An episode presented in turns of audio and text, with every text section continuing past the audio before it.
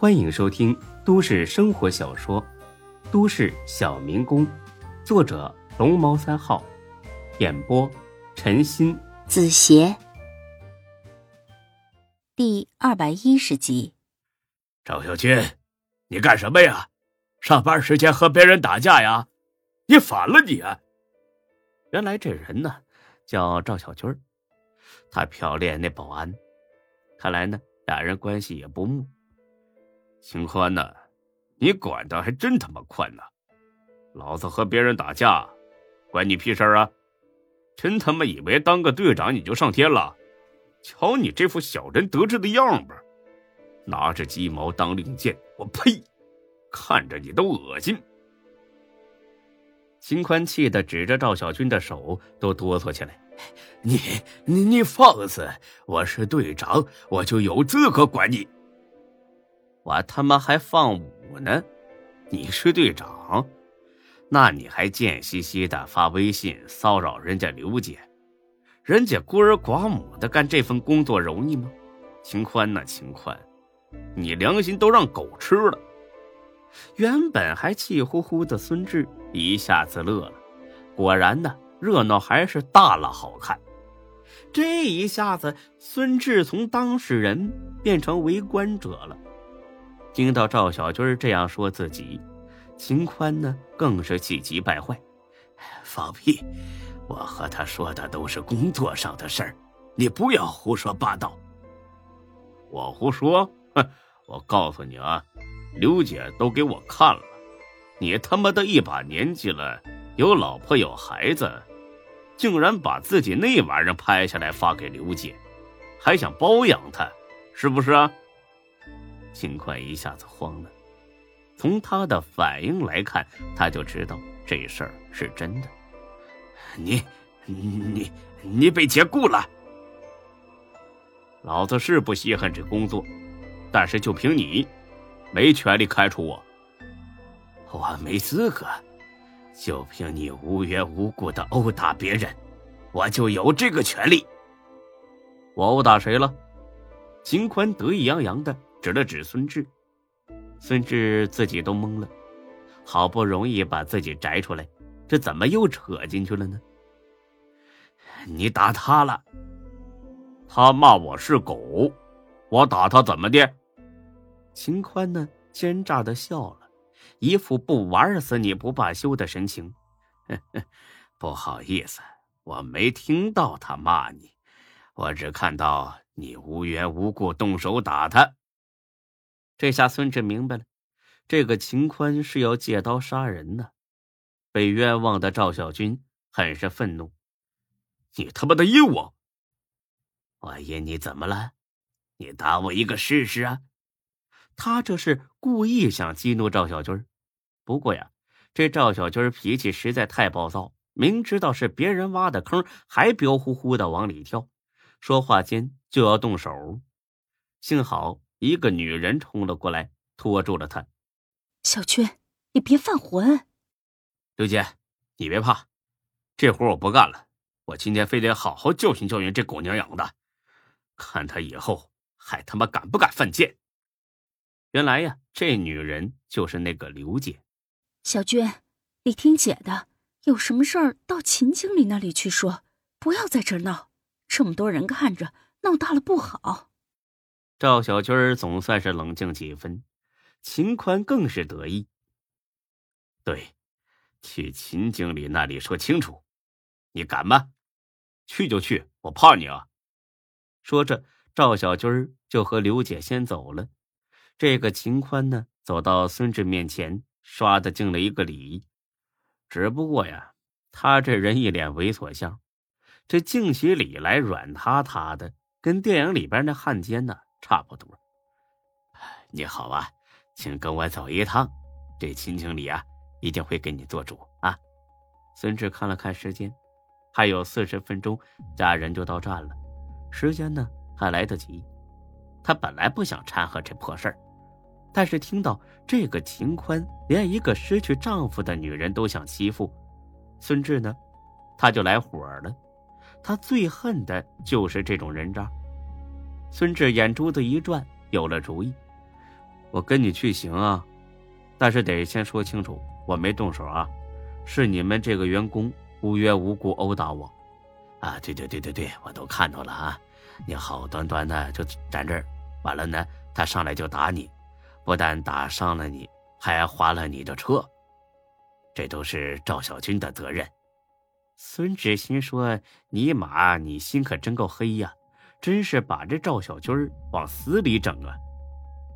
对呀，所以他不但要赔我医疗费，还要赔我修车的钱。更重要的是，得把他开除了。不能留这种人在公司，那迟早给你们领导惹上大祸呀！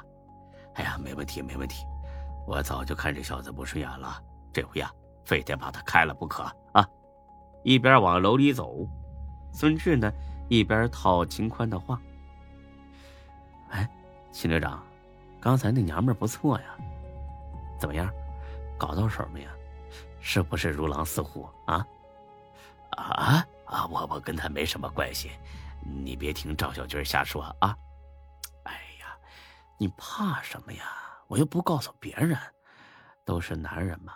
哎，我不瞒你说啊，我今天呢就是过来接我情人的，我养了好几个呢。男人嘛，就该多玩几个女人，对不对？听孙志这么说，秦宽放心了。哎呀，差点就成了，让赵小军这王八犊子给弄砸了。等开除这小子，我非得好好收拾收拾这娘们儿。嘿嘿，那大哥呀，您得可得把他弄舒服了，这样他以后他就主动了。老弟呀，你真是有经验呐！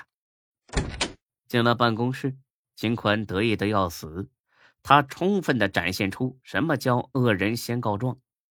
哎呀，秦经理啊！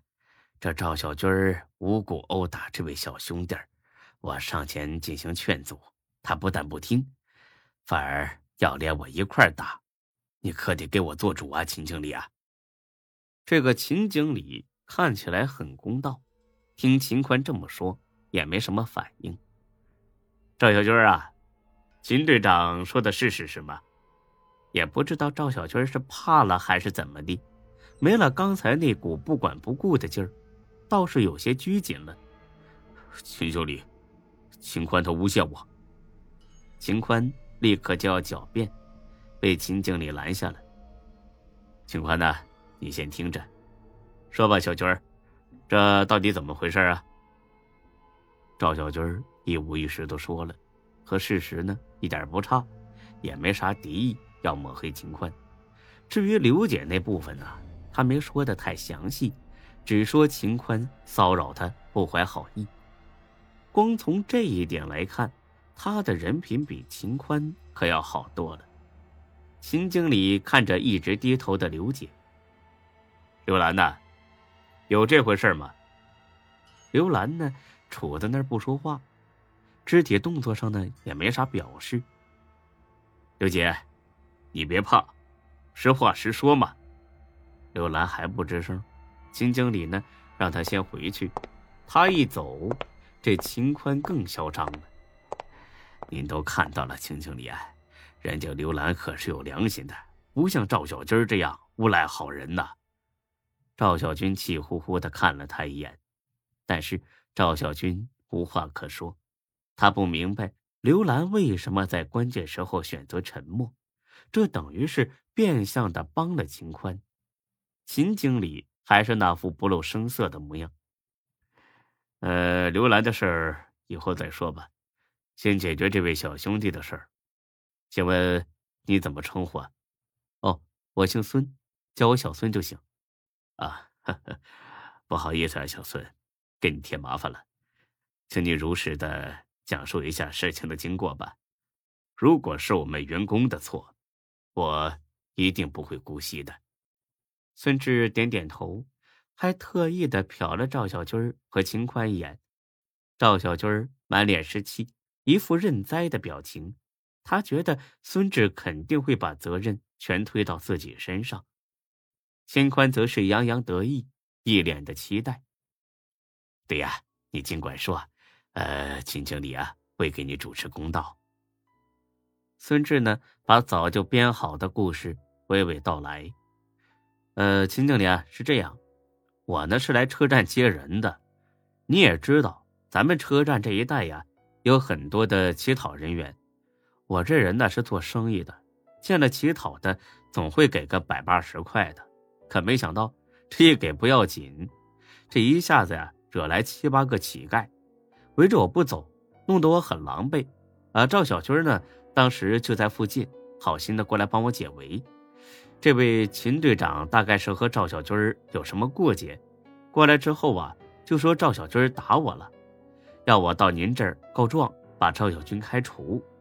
我一听自己都懵了，这都什么跟什么呀？这不冤枉好人吗？我当然不肯答应啊！可是秦队长呢，是王八吃秤砣铁了心了，非得整治整治赵小军。后来还提出给我五百块钱，让我帮他说假话。我本来是想拒绝的，可一想不能由他诬赖好人呢，所以就假装答应跟着他过来了。事情呢，就是这么个事情。那，这就是他给我的五百块钱，我可不会收这种钱的。说着。他掏出五百块扔在桌子上，秦经理还是很淡定，赵小军很是惊讶，秦欢就差点没哭出来了。你你血口喷人，你你刚才可不是这么说的，秦队长，我劝你做人要善良，我说的全是实话。秦经理，他撒谎，他诬陷我，明明是他和赵小军打架。我是去劝架的，秦经理冷哼一声：“，你刚才不是说小孙根本没还手吗？从头到尾都被赵小军殴打吗？有这样打架的吗？”本集播讲完毕，谢谢您的收听，欢迎关注主播更多作品。